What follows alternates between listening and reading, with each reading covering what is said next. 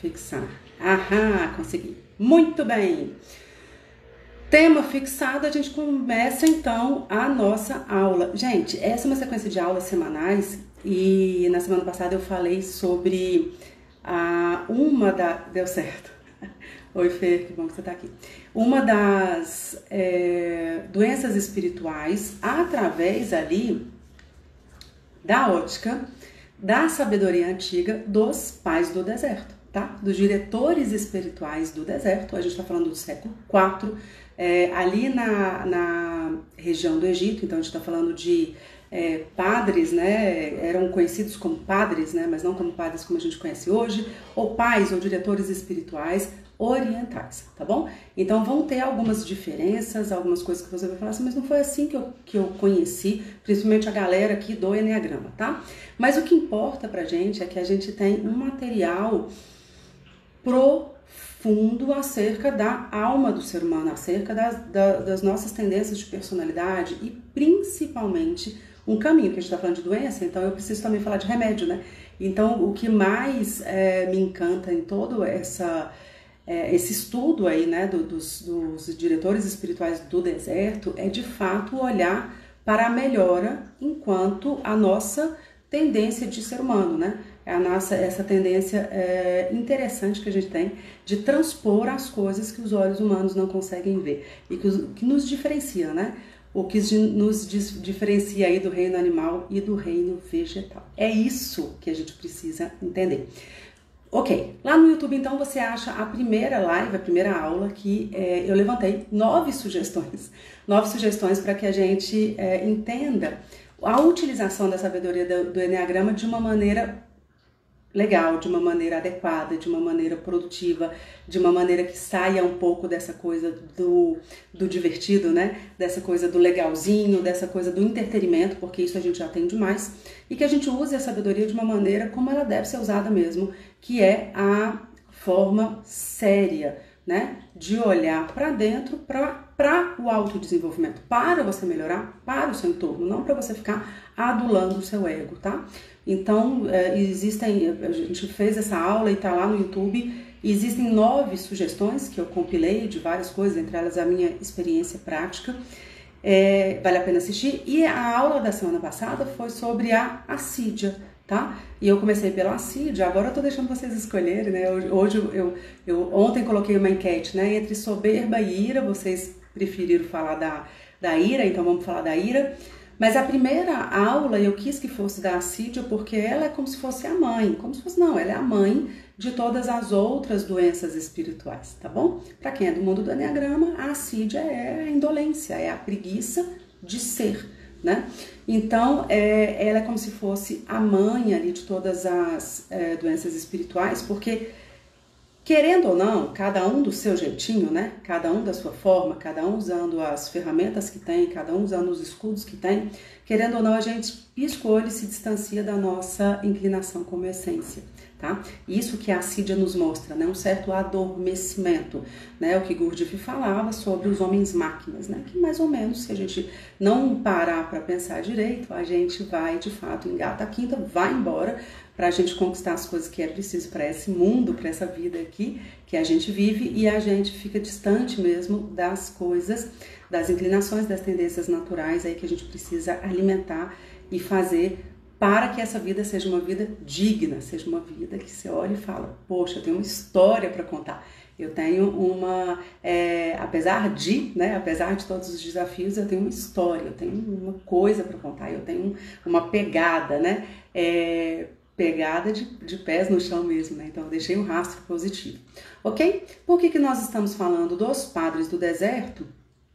Porque eu quis trazer as doenças espirituais e foram eles, né, de fato, que fizeram esses estudos do, do uh, das, das, nossas doenças. Na época eles falaram de oito, tá? Oito das nove que a gente conhece hoje, todas elas menos o medo e algumas diferenças ali, né, é, de nomenclatura, mas todas elas menos o medo. E por que que eles faziam isso? Né? Por que que eles faziam isso? Para entender unicamente é, deu mesmo. A Margarida tá me lembrando. Margarida, você tá de férias, né? Você tá proibida de estar aqui, viu? Vai curtir. A pessoa tá no verão europeu, é verão na Europa, né? E tá aqui numa live sobre ira. né? Pode ir para suas férias. Mas ela tá me lembrando de uma coisa importante, que é, na Escola 963 deu uma discussão boa, deu uma discussão boa mesmo. Eu fiquei impressionada com o nível de, de reflexão e de profundidade que vocês chegaram lá através da aula anterior. Gente, você sendo tipo 9 ou não, você não tendo noção do que é tipo 9, esqueça isso agora, tá? Assista a última aula. É, a aula sobre assídia, tá? Se você é um ser humano minimamente atento, aquela aula vai te pegar em algum momento, tá? Em algum momento essa aula tá no YouTube, né? Então, em algum momento essa aula vai te dizer algum recado aí para você fique atento em relação a isso. É, eles rumavam, né? É, eles rumavam então em direção aos desertos mesmo, às comunidades, né? É, com o único intuito, olha que coisa linda, de descobrir é, o que afastava os homens da oração. Né? Por que, Luísa? Por que tanta preocupação é, em relação à oração? Que é o caminho que eu acho muito fofo, sabe? Eu acho fofo, acho de uma ingenuidade fofa, né? A nossa, a nossa geração de hoje, né? Que tem como costume de falar, eu não tenho religião, mas a minha religião é Deus, né? Eu acho, eu acho de uma, até de uma ingenuidade muito fofa, porque assim, gente, se você não tiver prática espiritual, né? A gente não ama quem a gente não conhece.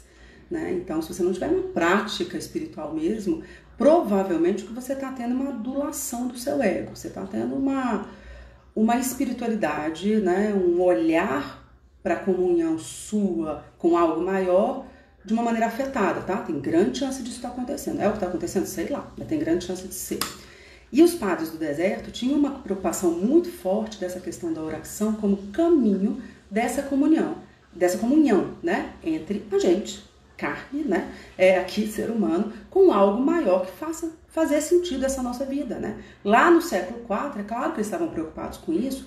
Você imagina quem trabalha hoje em dia com seres humanos, todos nós, né? De alguma forma trabalhando com interação com o ser humano, ou gerenciando gente, ou sendo dono de empresa, ou né, no mundo corporativo, ou tentando manter o casamento, ou tentando criar os filhos da melhor maneira, ou seja, todos nós convivemos com, com, com, com várias pessoas diferentes e a gente sabe é, que esse afastamento de algo maior pode gerar uma angústia inimaginável. E foi isso que os padres do deserto buscavam saber. De que forma que nós, seres humanos, nos afastávamos, nos afastávamos, né, desse caminho de uma comunhão entre nós, né, seres humanos, e algo maior. E eles conseguiram catalogar oito formas de como o ser humano conseguia se afastar de Deus, se você chamar de outro nome, mas é, de Deus nesse sentido de da gente fazer esse entendimento é, dessa comunhão, ok?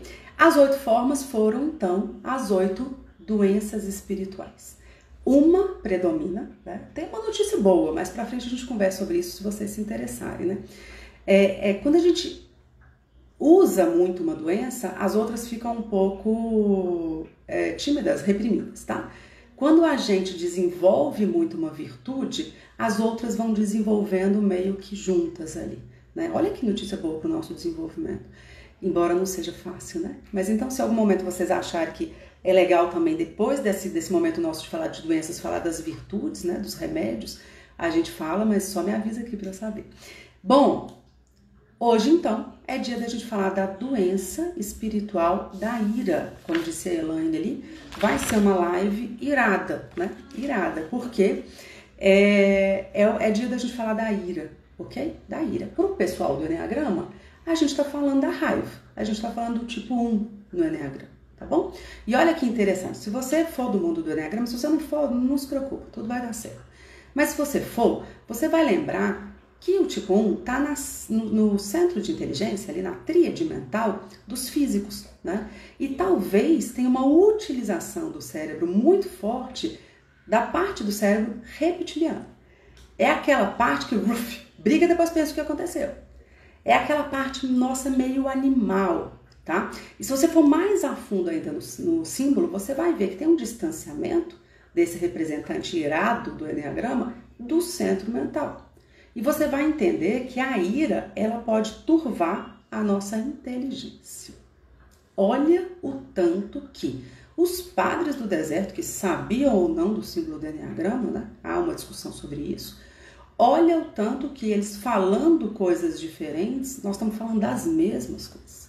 Né? Eu acho muito interessante, eu sei que vocês amam, né? A maioria das pessoas que estão aqui, que me acompanham, tem uma, uma atração mesmo pelo Enneagrama, mas é muito interessante o tanto que a gente não, no geral, é, não se dedica a entender o símbolo na nossa vida. É, inclusive, quem é aluno da 963, é inclusive uma sequência que a gente começa essa semana, nas nossas aulas semanais na Escola 963, sobre alguns pontos do símbolo que pode fazer diferença aqui, na vida prática nossa de desenvolvimento, tá bom? Então, só pra gente situar onde tá a ira aqui no nosso mundinho do Enneagrama, mas hoje é dia de falar dos padres do deserto, das doenças espirituais.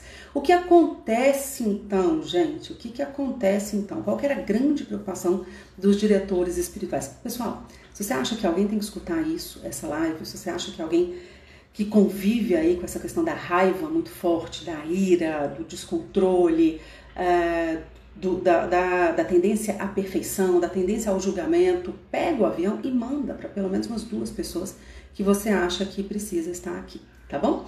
Então, o que, que vai acontecer aqui? Que geralmente, o que era de uma grande preocupação dos diretores espirituais dessa época, irado, você não chega a lugar nenhum.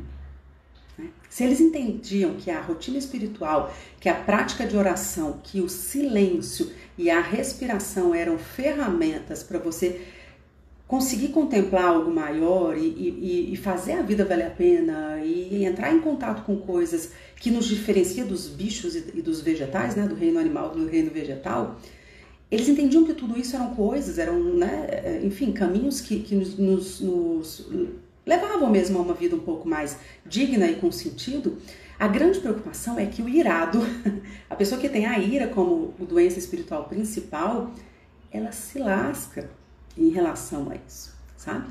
Por quê? É uma pessoa que tem bastante dificuldade, muita dificuldade em respirar, né?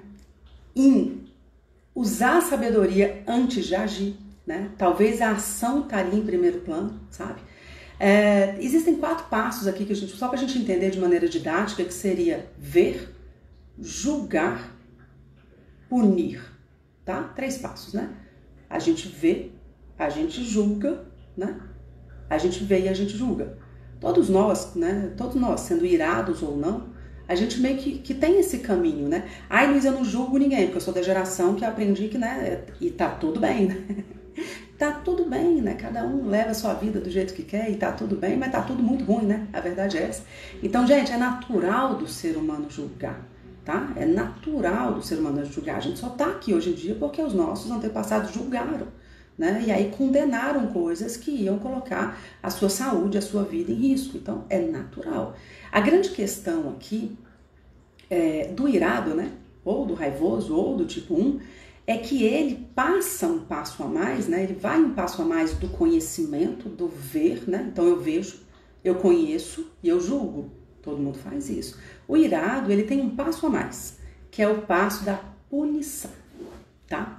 E é o que, se vocês forem passear aqui nos meus destaques, né, no Instagram, tem uma série de destaques escrito assim, tipo, por várias vezes, se você tiver paciência, porque eu sei que é muita coisa, você vai ver alguns depoimentos, que é uma das coisas que eu gosto muito de fazer, pegar os depoimentos das pessoas e jogar ali para a gente discutir em cima.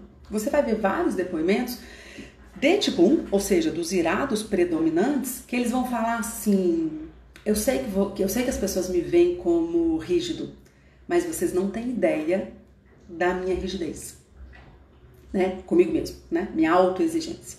Eu sei que as pessoas me, me acham autoexigente e, enfim, é, punidora até demais, mas vocês não têm noção, diz o tipo 1, diz o irado, né? Vocês não têm noção do tanto que eu me julgo, me puno, me autoexijo, sabe? Então, esse caminho, que é o caminho do ver e conhecer, do julgar, que é natural do ser humano, e do ponto 3, né, é, que é punir, a gente precisa entender que o irado ele tem um movimento de fazer isso com ele mesmo. E aí é muito interessante porque a gente aqui do mundo do Enneagrama precisa entender alguns conceitos que Naranjo nos trouxe, né, Cláudio Naranjo. E uma das coisas que ele fala é que A personalidade é uma loucura que a gente inventou para sobreviver. E o que, que faz o irado? Ele passa a vida defendendo uma loucura. Só o irado? Não, claro que não, tá? É, todos, né? Todos nós vamos nos identificar, se a gente for olhar calmamente, com uma das doenças espirituais. Várias pessoas se identificaram com a doença espiritual da semana passada, que foi a assídia, tá? Que é uma preguiça espiritual. É, e algumas pessoas vão se identificar com a ira como doença é, predominante, digamos assim, né? É, então, o que, que vai acontecer aqui? A gente vai ter um olhar para esse, para essa doença no sentido assim: eu vou defender essa doença até a morte. Porque aí eu queria fazer uma pergunta para vocês: a raiva, a ira, ela é sempre negativa? Me respondam aí. Eu sei que tem um delayzinho, né? Enquanto isso, eu vou tomando meu chazinho de ginger, né? Depois do almoço é bom. E vocês me respondem: a ira é sempre negativa? Ter a doença espiritual da ira, né? Ter isso predominante em nós é sempre negativo? O Antônio falou que não, nem é sempre negativa. O Rodrigo falou que não, a Elaine falou que não. Todos os tipos novos estão falando que não. A Raia é uma 4, né? Tá falando que não serve para me defender, né? É motivação, tá falando a Duda. Ela nos move, tá falando o Rodrigo. A Paty tá falando que não. A, a, Margarida falou uma coisa que é bem a metodologia, né? A, a, eu acho que a Margarida já está estudando, que ela faz isso, né? Nova social, né, Margarida gosta. Que é bem a fala do, do, dos padres do deserto, né? Ela, ela falou assim: é um motor de energia tá? Então é, é, é bem isso também, né? Impulsiona é, o fazer. E a Duda tá falando que parece com o instinto sexual. Interessante você falar isso, Duda. A gente pode até fazer um link um pouco mais para frente, tá? Pessoal, é, naturalmente, aqui é uma. O Bruno tá falando que pensou em motivação de defesa também. E a Lu tá falando, não é não, podemos usar ela para nos mover e fazer o que é justo. Pronto, tá? Aqui é a divergência dos padres do deserto para é, São Tomás de Aquino, tá? É interessante perceber o que, para os padres do deserto, a ira era sempre ruim, sempre negativa e sempre algo que a pessoa tinha que vencer a qualquer custo, que tinha que meio que aquela aquela energia que a gente teve ali, mais ou menos bem forte ali na década de 60, que era matar o ego, né? Que era viver de essência e a gente percebeu que não dá para ser assim. Para os padres do deserto, isso era muito claro, ó, ira tem que ser vencida e você não pode conviver com isso. São Tomás de Aquino já traz uma perspectiva diferente, que é uma visão assim, doença espiritual da ira deve ser combatida. A paixão da ira, ela deve ser nossa amiga. Quando? Quando a gente usa a ira para o justo, que foi o que vocês falaram aqui, né? Então, quando eu uso a ira como motor de energia, como justiça, como olhar para o outro e falar, poxa, dá para fazer diferente, né? A ira bem controlada, ela pode ser de fato um combustível para a gente ter um pouco mais de é, orientação mesmo para onde nós estamos indo. A grande questão é que, como ser humano, a gente tem uma tendência meio esquisita, né, de se desordenar, sabe? Então a gente começa a querer o que não é para querer, né, e, e ir contra coisas que são boas pra gente, tá? É muito interessante pensar que toda criança mimada é uma criança irada. Vocês já pararam pra pensar? Já viu criança mimada que faz é, den, que dengo não, mas que faz birra? Você já viu ela serena? Ela tá irada, né? Porque a criança ela quer algo naquele momento né? É, ela quer algo e não adianta falar que, ah, você espera até o Natal. Ela não tem essa noção de tempo. Ela vai querer aquilo agora, naquele momento, né? É, e é mais ou menos isso que acontece com o irado. Ele não quer ir contra as próprias vontades. Olha que desafiador que é que é essa doença espiritual. Porque se eu tô, se eu tenho ciência de, do que, que eu faço é errado, eu vou ficar no orar e vigiar, né? Eu vou ficar o tempo todo olhando para ver o que, que eu estou fazendo de, de errado para melhorar e, e, quando essa consciência vem, vem para a mente. O irado não. Ele tem uma coisa meio de inocência, meio de vitimismo, né? Quem é do mundo do Enneagrama vai lembrar que o ponto 1 um tem uma ligação direta com qual ponto, gente? Quando ele desce, quando ele vai, quando ele tá mal, né? Quando ele sai do alto e vem para o baixo. Qual ponto está ligado direto ao tipo 1, que seria o raivoso, né? Tô enrolando aqui para vocês me falarem nos comentários, tá? Vai falando aí. Que é o raivoso, né? Que é que seria a tradução do irado aqui para os padres do deserto, e a, e a Paty já falou, direto para o ponto 4, tá? Então ele desce e encontra direto com o ponto 4. O que eu quero te dizer é o seguinte: vai rolar ali um vitimismo, tá? Uma coisa no sentido assim, estão todos errados e eu tô certo, né? Poxa, coitado de mim, né? Ai de mim, né? Ai de vocês se eu não existisse. Poxa, é um cargo, é uma carga muito grande para eu levar, porque tá todo mundo fazendo tudo errado e eu estou fazendo a coisa certa. Gente, haja autoestima um dia, né? haja inocência, haja ilusão, tá? Por isso que eu volto na frase do Naranjo. A personalidade é uma loucura que a gente inventou para sobreviver. E você, que é irado predominantemente no mundo do Enneagrama, que é o tipo 1, você está defendendo com unhas e carnes uma ilusão, tá bom? Qual que é o grande desafio que eu falei ali na aula da Sídia, né? O problema seu é que você está indo de jato, né? Então, para ir para o abismo, você escolhe um jato ou um jegue. É melhor você escolher um jegue, né? E o irado, ele ganhou um jato. Imagina uma pessoa que é irada, constantemente irada, desde pequenininho. É, ele vem com uma força para a vida muito grande, naturalmente desordenada, tá bom? Naturalmente desordenada. Eu, eu pago, eu aposto com vocês aí mais ou menos uns, vamos apostar em uns 50 dólares, né? Vamos falar em dólar para a gente dar uma elevada aqui, né? Uns 50 dólares que daqui até o final da live vai ter gente querendo discutir comigo. Então, o que, que eu faço, Lisa? Então, eu, eu vou ser irresponsável? Então, eu deixo as pessoas serem responsáveis? Então, eu deixo meu marido ficar folgado pro resto da vida e não falo nada? A, a, o remédio é não falar nada mais, né? É engraçado que toda vez que a gente vai começar a trabalhar essa questão do desenvolvimento do irado, ele fica irado, ele já tá irado, ele continua. Aí ele continua irado, por quê? Porque na cabeça dele nem passa, nem passa pela cabeça dele que ele está defendendo uma loucura, né? E que ele é cheio de erros, cheio de pecados, cheio de doenças e que ele não está se dando conta disso. E ele pode estar até se distraindo olhando os desafios dos outros, tá bom? Não é fácil de ouvir isso. E por isso que eu te recomendo ouvir, meditar, esperar um pouco. Porque eu sei que não vai fazer sentido para vocês nesse momento. Eu tô falando para vocês quem? Tipo Zooms. Sei lá o que, você tá falando de tipo, né? Outro dia entrou uma moça que falou: Que negócio que é esse de tipo 1, 2, 3 e 4? Eu falei: Não vou responder porque você não vai saber nunca. Entende? Né? Então ela entrou aqui, viu que tinha negócio de tipo, ela nem foi pesquisar, ela já quer uma resposta pronta, é a pessoa que não vai saber de Enneagrama. Ela não vai saber, porque o Enneagrama é uma sabedoria, sabedoria não combina com pressa. É preciso dedicação, né? A Denise está falando uma coisa, Denise é uma representante do tipo 1, se não me falha a memória, né? D1, autopreservação, mas ela está falando assim: aprende a parar, sair do lugar para respirar e voltar ao normal. Interessante isso, né? O estado normal, né? Porque assim como o tipo 6, quem é tipo 6 assim como eu, sabe do que eu tô falando. Quando tá tudo bem, a gente acha estranho, mas cadê a ansiedade? Vamos cutucar alguém, vamos brigar com alguém para uma ansiedade vir aqui, porque tá meio esquisito, né? Então, o tipo 1, quando tá tudo relaxado, né, ou irado, quando tá tudo bem, pode dar essa sensação ali de, de que, pô, tem alguma coisa errada, tem alguma coisa fora do lugar, né? Mas o normal é ser sereno, tá? O normal, né, a sua inclinação ali, a sua virtude é a serenidade.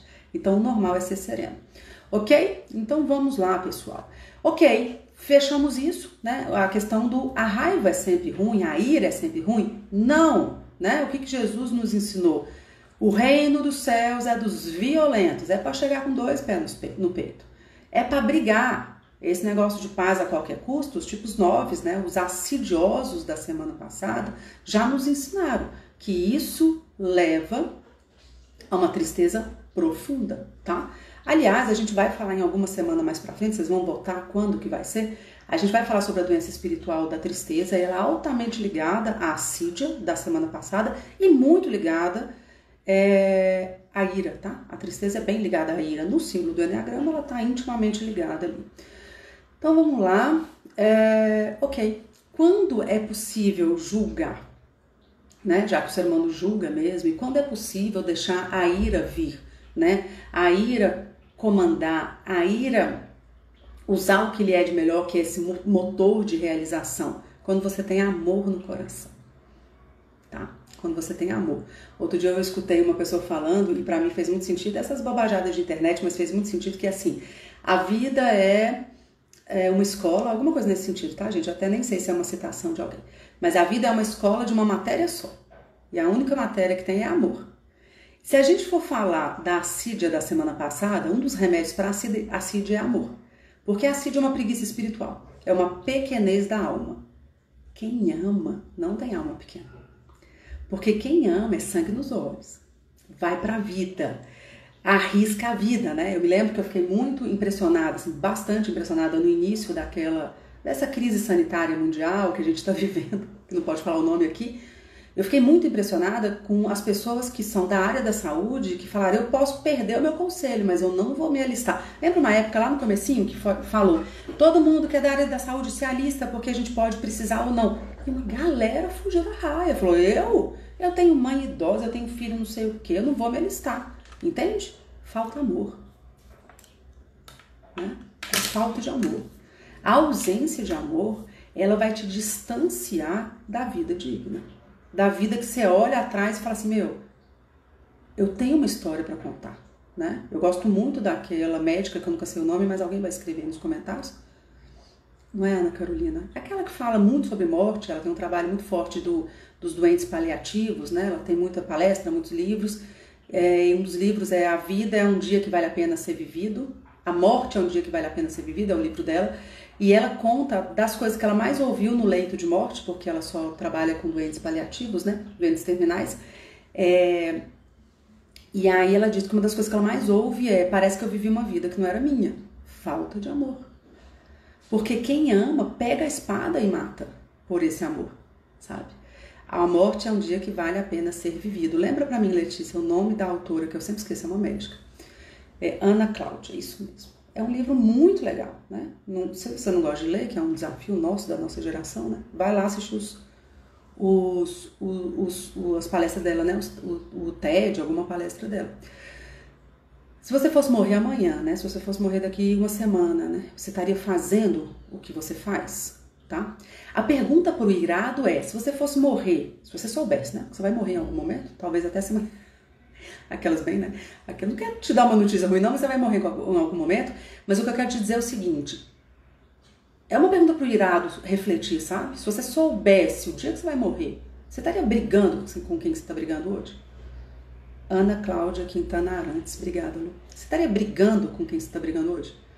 Você estaria sendo crica do jeito que você é? Né? Você estaria brigando pelas coisas erradas? Por quê? Porque é, a, a, toda essa tendência, né, toda essa força que o irado tem de fazer coisas boas, vamos ser sinceros, aí eu vou pedir ajuda honesta aí de quem tá na live, que é tipo tá?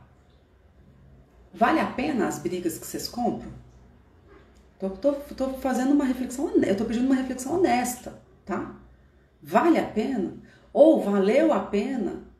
Olha aí pro passado da sua vida, Valeu a pena você se distanciar de quem você se distanciou, você se estressar o tanto que você se estressou, você estressar o outro do, do jeito que você estressou.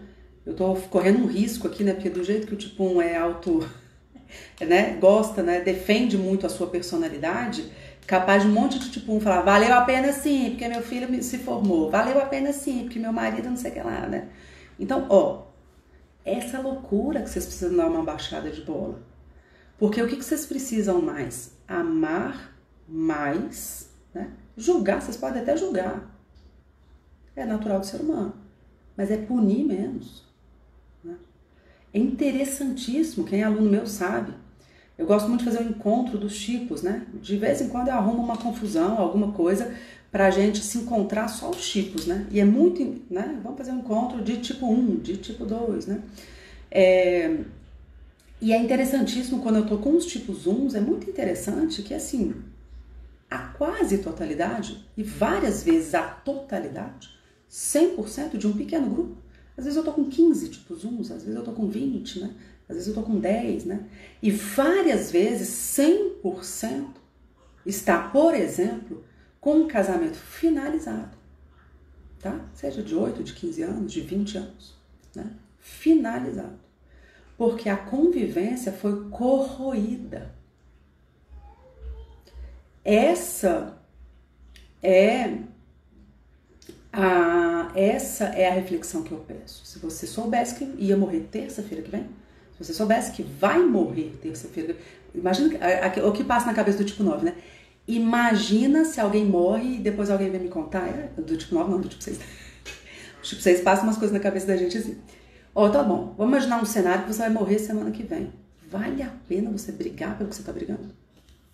Essa é a pergunta pro raivoso, pro irado, né? Ou para quem é do mundo do Enneagrama, pro tipo 1.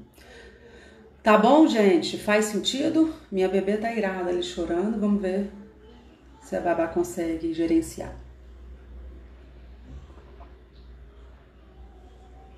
Vocês bateram o print do que? Do livro, né? Vale a pena, vale a pena a gente pensar sobre isso, né? Já que a Lucilena ensina que a gente aprende por contraste, né? Então talvez a gente aprenda um pouco mais sobre o que é a morte, sobre o que é a vida, pensando na morte, né? Então, o irado é muito importante que ele pense um pouco sobre isso, tá? Então, vamos lá, continuando aqui o nosso roteiro, é, que eu já falei e, e, e, já falei, já mencionei e, e quero voltar a falar. A ira deixa a inteligência turva, tá? Deixa a razão turva. O que, que o símbolo do Enneagrama nos mostra?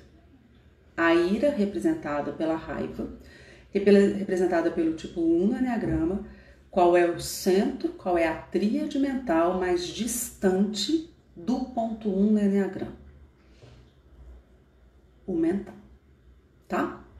Então ele é um representante do físico, ele tem um apoio no emocional e ele está distante do centro mental. Se você for entender por algumas linhas, você vai entender que o desequilíbrio dos centros dele, do centro dele é físico predominante, men, é, emocional de apoio e o mental reprimido. A gente tem aula só para falar sobre isso na escola 963 e isso muda a perspectiva da sua vida.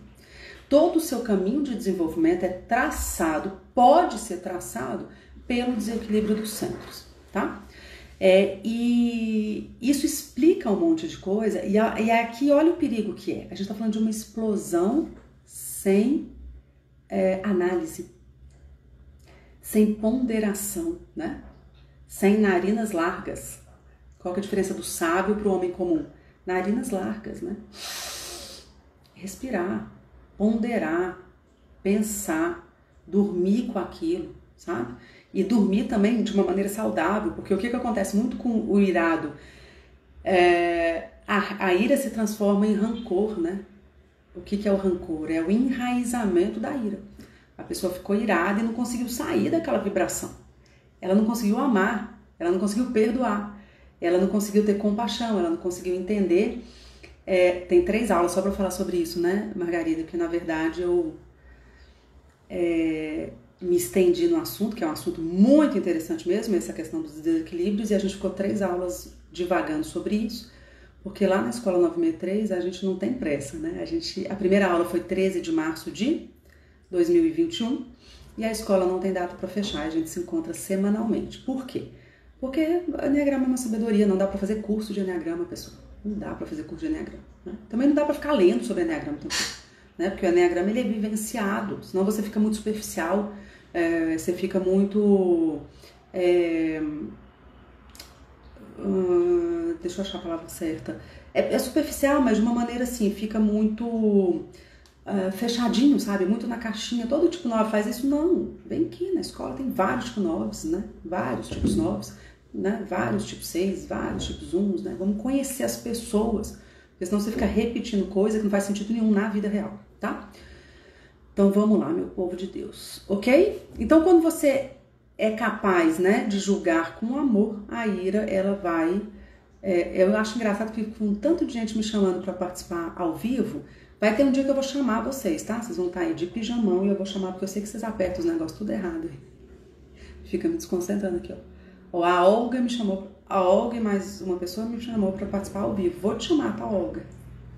Pra gente conversar. Hum. Ok, gente? A ira é boa quando? Quando eu estou dominando ela e não sendo dominada por ela, tá? Então, ela pode ser positiva sem sombra de dúvida. Ok. Tem uma coisa aqui que eu acho interessantíssima, mas os meus alunos me perguntam, porque eu não vou entrar nisso agora não, porque vai dar mais rolo do que coisa. Então, o pessoal que é do tipo 1, quem se interessou, fala, Luiz, lembra que você falou lá na live, que você falou que não ia entrar porque é meio profundo e não ia dar tempo? Aí eu aprofundo lá na escola, tá? Nem é jogada de marketing, tá, gente? A escola, inclusive, é baratíssima, nem precisaria de fazer nenhuma jogada de marketing para isso. Mas é porque, de fato, agora olhando aqui o cronograma, não vai dar tempo. Então, vamos para os remédios? A gente falou um pouquinho aí da doença espiritual quem quer saber sobre os remédios? É, quem quer saber sobre. Eu não sei se eu esqueci alguma coisa, Margarida. Margarida está me falando ali, não sei se eu esqueci alguma coisa. Mas é, vamos falar sobre os remédios, né? É, é interessante que os padres do deserto eles levantam para gente que a ira ela pode ter várias ramificações. É muito bonito ver o caminho que a sabedoria que, a, que a sabedoria do Enneagrama traçou, né, através, enfim, de Chazo, através de Naranjo, através de vários mestres que foram continuando né, o trabalho, o desenvolvimento do símbolo, através dos painéis com as pessoas, a grande contribuição de Ellen Palmer, por exemplo. É, é muito bonito de ver é, o quanto se pode aprofundar através de algo tão profundo quanto a sabedoria dos diretores espirituais do deserto. Eu estou dizendo isso porque você vai estudar a ira através dos padres do deserto, o que, que eles falam? A ira tem uma série de causas, né? Se a gente quer combater a ira, é, é, seria interessante a gente descobrir as causas, né? Agora eu fico pensando na maravilha que é você saber o padrão de comportamento repetitivo de um raivoso no Enneagrama, que é o tipo vai explicar um monte de coisa para quê? Para que você não caia naquele comportamento repetitivo. Né? Então, um pensamento que vire uma ação compulsiva. Isso acontece bastante com quem é raivoso, tá? Com quem é irado. Então, é interessantíssimo perceber é, que entender a causa dessa dor, por que, que você é tão, tão autoexigente? Por que, que você está perdendo a sua vida com detalhes?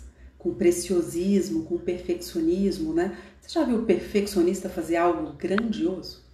Difícil, tá? Difícil. Às vezes eles conseguem pelo gás que eles têm, mas assim, ó, é um drama. Eles conseguem aí chega onde chegou, mas é brigado com todo mundo, distante de todo mundo, né? E no final das contas mesmo, né, como diz o americano, no final do dia, o que conta mesmo são as interações humanas, né? É o que a gente leva ali de mais bonito. Então, você já viu alguém que é altamente detalhista ter uma vida leve? Eu falo isso sempre. Quantos e quantos mentorados, mentoradas minhas que se identificam como raiva como emoção predominante? Aí você vai ver a empresa chama vida leve, leve não sei o que lá, né? Leve o desejo. Por quê? Porque a vida tá pesada demais para eles. Claro. Imagina desde pequenininho eu venho para o mundo olhando o que pode estar tá errado, né? Quem é meu aluno sabe que é, eu convivo muito próxima né, com, com algumas, né, algumas tipos uns que têm a, a, a, ira como paixão predominante. E eu me lembro que o meu primeiro filho, eu amamentando, e, gente, foi uma coisa, não era uma coisa muito bonita de ver mesmo, não, porque Benício amamentava de um jeito muito estranho. muito. Mas é o jeito que dava, né? O jeito que ele conseguiu, o jeito que a gente se adaptou e foi, né? Mas era esquisito mesmo o jeito que ele amamentava. E aí, essa, uma das tipos uns que eu convivo muito, ela ficava indignada ela, mas não pode, deixa eu te ajeitar aqui, deixa eu ajeitar o bebê, deixa eu fazer isso, né? O que eu quero dizer é o seguinte, gente: existem milhões de formas de fazer uma coisa só. Milhões. E você imagina como é viver uma vida rígida. Né? Viver uma vida, além de uma vida rígida, uma vida com o olhar do que pode melhorar. Se a Luísa virar esse bebê, vai ser melhor. Né? Se essa empresa fizer desse jeito, vai ser melhor. Né? É, se meu marido fosse desse jeito, ia ser melhor. Se minha esposa né, fosse desse jeito, se o país, cara, acabou a sua vida. Você já, você já seguiu irado nas redes sociais? Eu não dou conta. Eu não dou conta. Ele tá brigando desde lá dos pinguins da não sei da onde, da Antártida, até o, o vereador do bairro, ele tá brigando tempo todo, porque se você vem para o mundo olhando o que tá errado e você tem força, né, você tem uma ilusão que você consegue mudar, você perde a sua vida direcionando sua raiva para o lugar errado. Você perde a sua vida para isso, tá?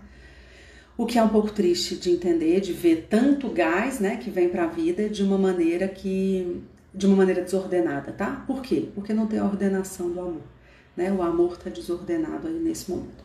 Ok, que mais que nós temos aqui em relação a remédio? Remédio, então, eu, eu separei para vocês três e mais um bônus, tá? O que está acontecendo? Briga, briga no chat. O Antônio colocou um reloginho, que já significa que eu preciso calar a boca. E o Rodrigo falou: deixa ela falar. Vamos lá, eu separei três remédios e um bônus, tá? O primeiro é isso, gente, identificar a causa. Você que vive nessa energia, né? Os padres do deserto têm um conto que é assim, né? Eles ficavam presos, o Antônio mandou aquela boca, eu tô contando um conto, só pra vocês terem ideia, né? Tanto que eu sou obediente. É, eles têm, então, tinha um conto que era um dos, dos do, um dos, não, né? Quando o padre, né? Quando o, o celibatário lá, ele tava muito raivoso, ele ia pro deserto e largava lá as celas, largava lá o mosteiro e ia pro deserto. Por quê? Porque todo mundo naquele mosteiro me irritava. Meu Deus, que irritação, não aguento mais, né? O problema são vocês, né? Eu dou um passo aqui e me irrito, então não dá. Se eu faço tudo tão correto, eu não quero mais ficar me irritando, então eu vou pro deserto. Aí ia lá o monge, lá o padre, o diretor espiritual pro deserto, sozinho. Sozinho, né? E de repente, lá no meio do deserto, ele deixava o balde cair, ficava pé da vida, né? Aí deixava o balde cair de novo, vontade de chutar aquele balde quilômetros, né? Bom, não precisa ser muito inteligente para saber que o problema não são as pessoas lá do mosteiro, né? O problema é ele. E aí ele reflete nesse momento e fala: Quer saber? Deixa eu voltar pro mosteiro, porque o problema não são as pessoas. Né? Essa ira, esse dragão, ele está dentro de mim. Eu que tenho que lidar com ele, né? Não são as pessoas que fazem coisas erradas o tempo todo. Eu, aí entra a questão do, é, do nosso entendimento hoje em dia, através dos psiquiatras, psicólogos que foram estudando Enneagrama, principalmente a partir ali da década de 60, de entender o que, que aconteceu na percepção de infância do irado para ele vir para a vida sim, tá? Aí muda toda a nossa percepção. Eu, eu te sugiro bastante você aprofundar nisso. E aí ele vem para a vida falando assim, cara, deixa eu sair do ponto 4. Eu não sou vítima, eu não sou inocente. Né? Não é que tá todo mundo errado, eu tô certo. Tem uma, até uma certa inocência nisso daí, né? Da pessoa perceber isso. Então deixa eu voltar lá pro meu mosteiro e eu conseguir lidar com as pessoas. Porque quantas e quantas pessoas a gente já conheceu assim? Cidadão exemplar, né? Não falta uma missa de domingo. É, é uma pessoa importantíssima lá na paróquia, no culto, seja lá o que for. É intragável na família, ninguém aguenta conviver. Então, muito bom socialmente, mas quando a pessoa está minimamente próxima de alguém, é, ela é insuportável, ela é intragável. É, nem ela consegue conviver com ela mesma. Né?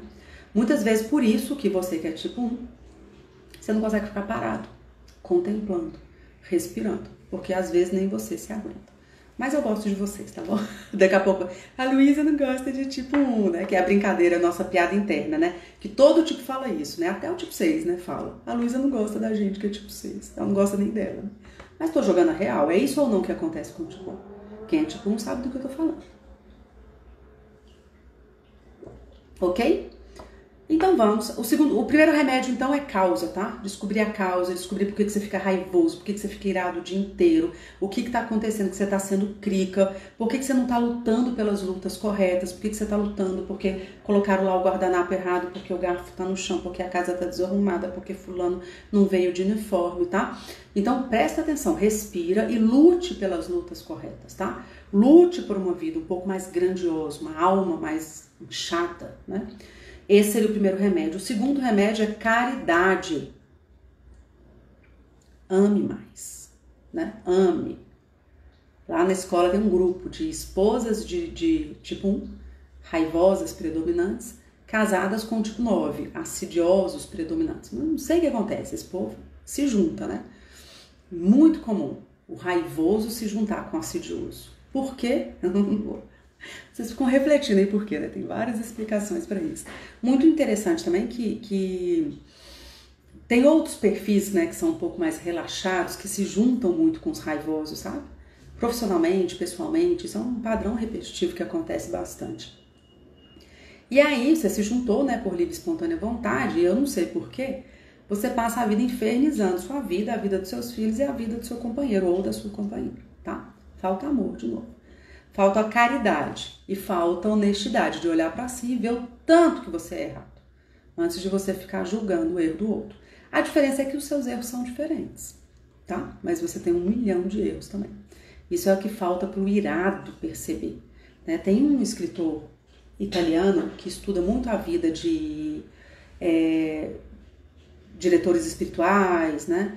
É, e, e, pessoas que trabalham muito forte aí na, na, em religião mesmo, né?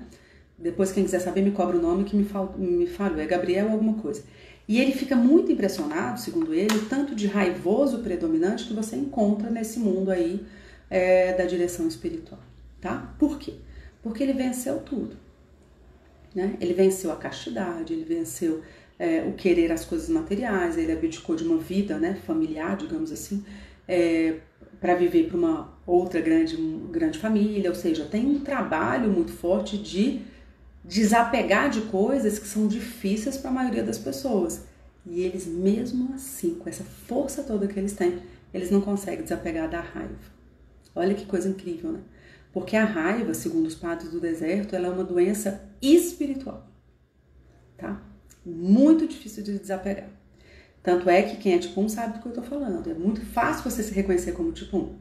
E bem desafiador o caminho de desenvolvimento. A gente tem horas e horas para falar sobre isso na escola, porque eu sei na pele o que é desafiador.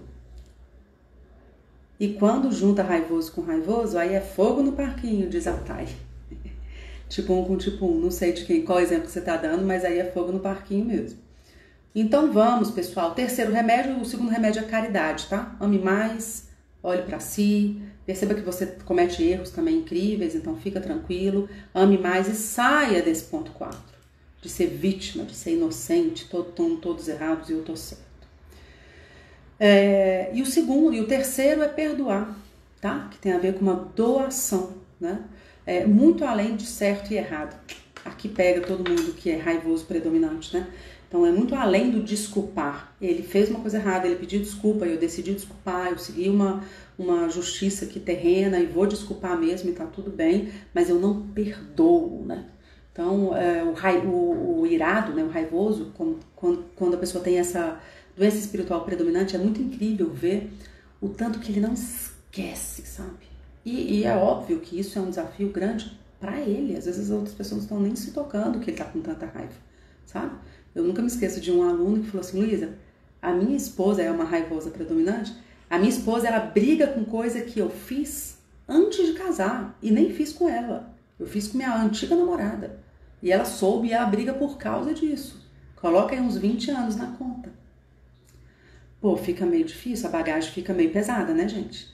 Então a questão de perdoar tem a ver com entender, tem a ver com compaixão, tem a ver com entender o porquê que a pessoa fez aquilo, tem a ver com amor, tem a ver com é, olhar para dentro e falar: eu vou perdoar por mim, para eu ficar um pouco mais leve, para eu não ter esse obstáculo em relação à comunhão com algo maior, tá? A gente tá falando de doenças espirituais. Lá na aula do, na primeira aula que eu falei das sabedorias, das boas práticas de utilização do enneagrama, eu expliquei que usar o enneagrama sem o lado espiritual é como se uma mãe tivesse um filho só com uma cabeça, uma aberração, tá? Então eu sei que muita gente me questiona, ai Luísa, é, eu não me sinto muita vontade é, misturando religião com isso. Então, desculpa, é melhor você não, uh, não gastar, não investir o seu tempo com Enneagrama.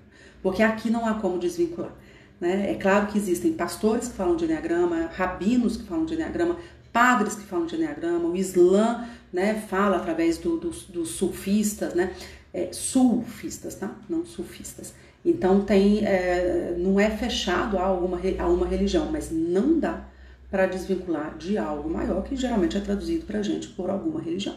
Eu estou dizendo isso porque é, porque se você entendeu que você está aqui neste mundo, você teve um rompimento com algo que é único, né? que é perfeito e que você tem um vazio aí, uma, uma angústia, algo que não se completa nunca, né? A gente tem isso, né?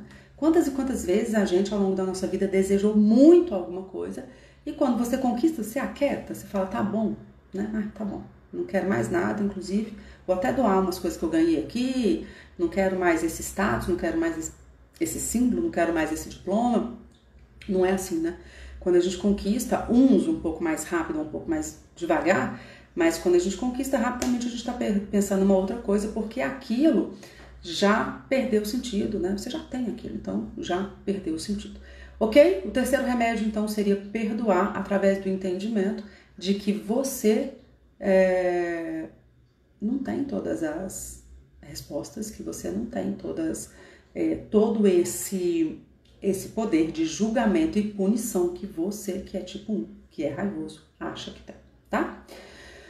Ok, três remédios e eu vou falar o bônus agora, que é o que foi o que eu dividi com alguns alunos na 963 algumas semanas e que foi muito legal também. Tive muita resposta positiva, que é o jejum de palavras, o jejum de opinião, né? O jejum.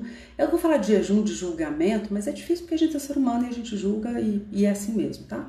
Se você não está julgando, você tá. Se você acha que você é uma pessoa que não julga, é, desculpa, mas eu acho que você foi enfeitiçado aí por essa coisa do good vibes only, né? No sentido de que tá tudo bem e tá tudo bem, né? Você não pode julgar nada, todo mundo pode fazer o que quiser e não é bem assim, né? Existem algumas coisas que a gente pode fazer, algumas coisas que não. É...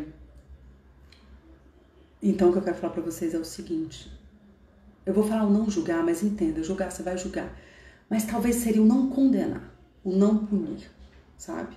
Tenta se experimentar em relação a isso jejum de palavras. Você que é raivoso como doença espiritual predominante, se observe. Você fala mais do que deveria falar. Provavelmente. Ai, Luiz, eu não. Ok, seu olho está falando.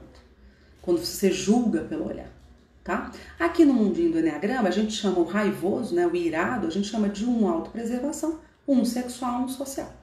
Então pode ser que se você for um autopreservação ou social, você fala assim, não, mas eu não falo mais do que eu deveria falar, não. Eu engulo mais do que eu deveria falar, né? Só que o seu olho está julgando, né? Você vai chegando ali nos, 40, nos 30, 45, 50 anos, você está todo enrugado, você está todo com uma... Com, aí eu tenho 45 e não sou enrugada. Tá bom, criatura. Mas eu tô falando assim, você já tá com uma cara assim, por quê? Porque a vida inteira, olhar laser, tá? É um olhar assim recriminador. Né? E vale a pena você fazer esse jejum, sabe? Esse jejum da punição, do julgamento, da palavra, tá? É... Sabe qual é o problema? Vocês são bons na orientação. Então, não deixe de fazer isso. A Carol tá aqui na, na live, eu lembro que lá é, no, quando o bicho pegava mesmo, na nossa situação sanitária, eu, e aí, Carol, ela tem filho, né, mais ou menos da idade do meu, e aí, Carol, tá mandando os meninos pra escola ou não, né? Eu, eu ficava brincando com ela, o que você fizer, vou imitar aqui, né? Eu não tenho muito tempo para ficar é, estudando sobre, sobre isso, né, o que fazer, o que não fazer, então eu vou te imitar. O que eu quero dizer é o seguinte, vocês são bons na orientação.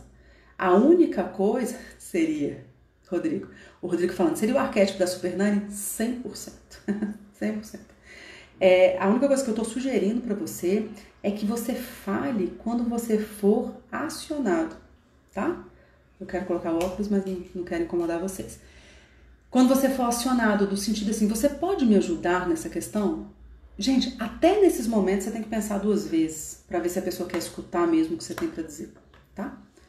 Porque eu sei que para vocês as coisas têm uma ordem meio claras e tem uma certa tendência, tem uma certa é, tentação em sair arrumando a vidinha dos outros. E eu vou falar uma coisa para vocês com todo o amor dessa professora que vos ama. Isso é um saco, é um porre. Vai fazer você, a rainha da perfeição, você, o cidadão exemplar, ser aquela pessoa que as pessoas ficam torcendo para que você não apareça no lugar tá? Não é agradável de ouvir, mas eu tô falando isso de coração, tá bom? Eu queria pedir para vocês o seguinte: se você gostou dessa aula, eu terminei de uma maneira bem motivacional. eu terminei de uma maneira bem para cima, né? Vai todo mundo que é raivoso, predominante, vai sair daqui hoje feliz da vida, né? Mas sim, eu tô querendo dizer é, para algumas dicas, né? Que são ali do, dos padres do deserto, para que você olhe para dentro e veja o que, que você pode é, de fato ter um pouco mais de clareza em relação ao que, que é ilusão da personalidade e o que, que é realidade, ok? É, e eu queria te fazer uma, um desafio, né? Para quem você acha que essa aula poderia surtir um efeito interessante, você vai pegar o aviãozinho também nem adianta, né? Mas essa aula vai estar aqui até amanhã no Instagram e depois ela vai para o YouTube. Então eu peço que você me ajude nesse compartilhar para que a gente consiga chegar num maior número possível de pessoas. E eu queria também te convidar, porque domingo até terça, domingo, segunda e terça, não é isso, Antônio? Acho que é. Domingo, segunda e terça, a gente vai fazer aulas sobre o impacto da sabedoria na sua vida pessoal, na sua vida profissional, na sua vida amorosa, né, de carreira, vocação. Eu quero muito falar sobre vocação, quero muito falar sobre filhos. E a gente está com uma sequência de aulas, ela é gratuita, mas eu acho que tem que entrar lá no, no grupo do Instagram para garantir lá o link, a vaga, aquelas coisas que você sabe como é que funciona. Mas são três aulas gratuitas que eu quero falar com vocês com mais profundidade sobre essa sabedoria. Como é que você faz para participar? Você vai lá no link aqui da minha bio e entra no grupo do WhatsApp, tá bom? Aí lá no grupo do WhatsApp, Antônio, eu vou te pedir, eu acho que já tá lá, inclusive, né? Mas vamos pedir para, vou te pedir para colocar novamente para as pessoas que entrarem o linkzinho do grupo para você mandar para duas pessoas ao seu redor que precisam parar 20, 40 minutos do dia para refletir um pouco sobre essas coisas que vocês, ó, ficamos aqui com 20, 25 pessoas ao vivo, é, o tempo todo aqui. Então, olha que incrível, né? Que a gente consiga refletir sobre isso um pedacinho do nosso dia para que a gente tenha uma vida com muito mais significado, para que quando a gente chegue lá no nosso destino final, a gente olhe para trás e fala: Meu, deu para construir uma história, né? Deu para vencer, pelo menos minimamente, essas doenças espirituais através do remédio correto. Eu aguardo vocês terça-feira que vem. Me, me, me acompanhe aqui porque eu vou jogar uma enquete sobre o que, que nós vamos falar na semana que vem, vocês que estão escolhendo, tá? A partir de agora. Então eu vou jogar uma enquete aqui e vocês vão, vocês vão escolhendo o que, que a gente fala na semana que vem. Grande abraço meu. Quem quiser aprofundar, tô sempre por aqui e eu te ajudo a descobrir os melhores caminhos para que você consiga fazer isso. Beijo, beijo no coração, principalmente dos meus alunos que estão aqui, me ajudando a incrementar essas lives. Beijo grande.